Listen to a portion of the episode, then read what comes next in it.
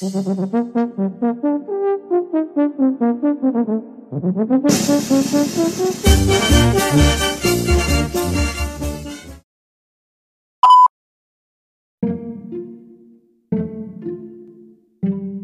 and White Project, un podcast producido por JLRC Music.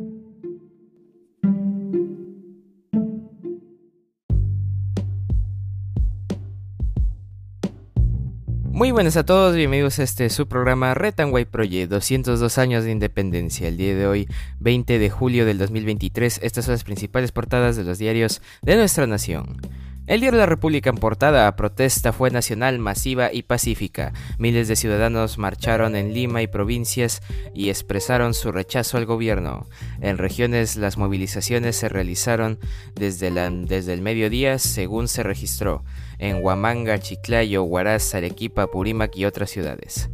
En Lima miles de personas se concentraron en la Plaza 2 de Mayo para luego avanzar hasta el Congreso y volver después a la Plaza San Martín. En exteriores del Congreso hubo pequeños incidentes de enfrentamientos con la policía. Defensoría del Pueblo informó al cierre de ocho heridos, seis civiles y dos agentes PNP. Miles de personas avanzan por la avenida Nicolás de Piero hasta Bancay. Esta vez los manifestantes pudieron dirigirse de manera pacífica hacia el Congreso. Luego pasó lo que pasó. Fiscalía espera que Sada Goray reciba condena de 15 años de cárcel confía en que similar sentencia se le aplique a Mauricio Fernandini por caso de corrupción. Tragedia en Ancash, busca el abismo de 200 metros y mueren 15 pasajeros. Perú, Brasil y Bolivia son los países más afectados por el dengue, según la OMS. Invasión de Rusia a Ucrania enfrenta a presidentes Lula de Brasil y Boric de Chile. Christopher Nolan compara la IA con la trama de Oppenheimer. Vayan a verla la historia de cómo se inventó la bomba atómica. Y Perú contra Brasil tiene fecha y hora definidas por las eliminatorias rumbo al Mundial de Norteamérica 2026.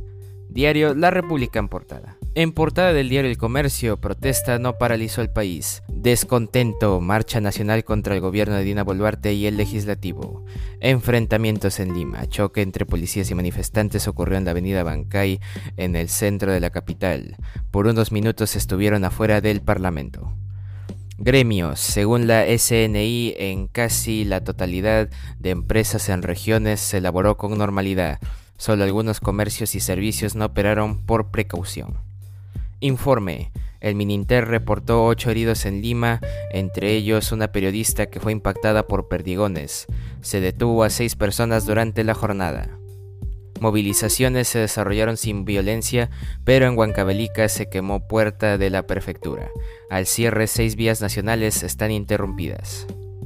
En luces en la página 17 a la 19, la edición 27 de la Feria del Libro. La FIL arranca mañana con Vallejo como figura central. Programa. Todos los días el comercio organizará eventos culturales en el Café Dominical.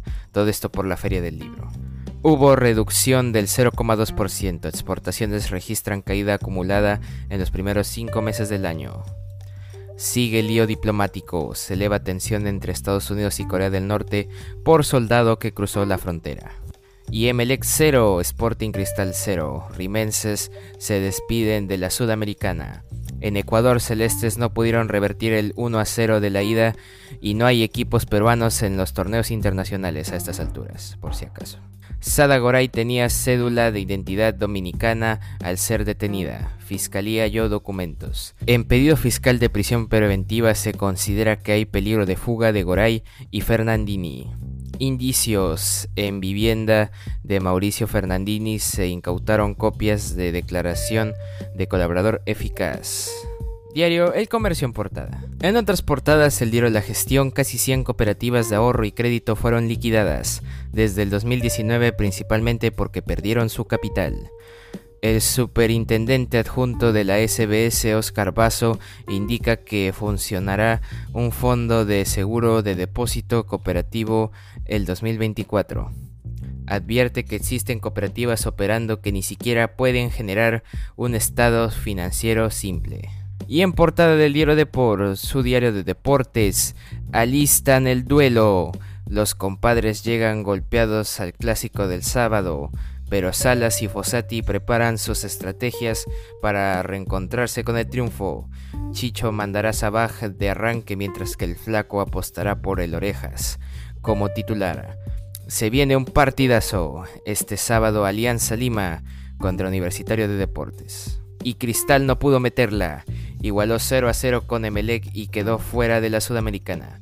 Diario de por en portada. Y bueno, un día como hoy, 20 de julio, es el ducentésimo primer día del año del calendario gregoriano, el que todos conocemos, el que todos usamos.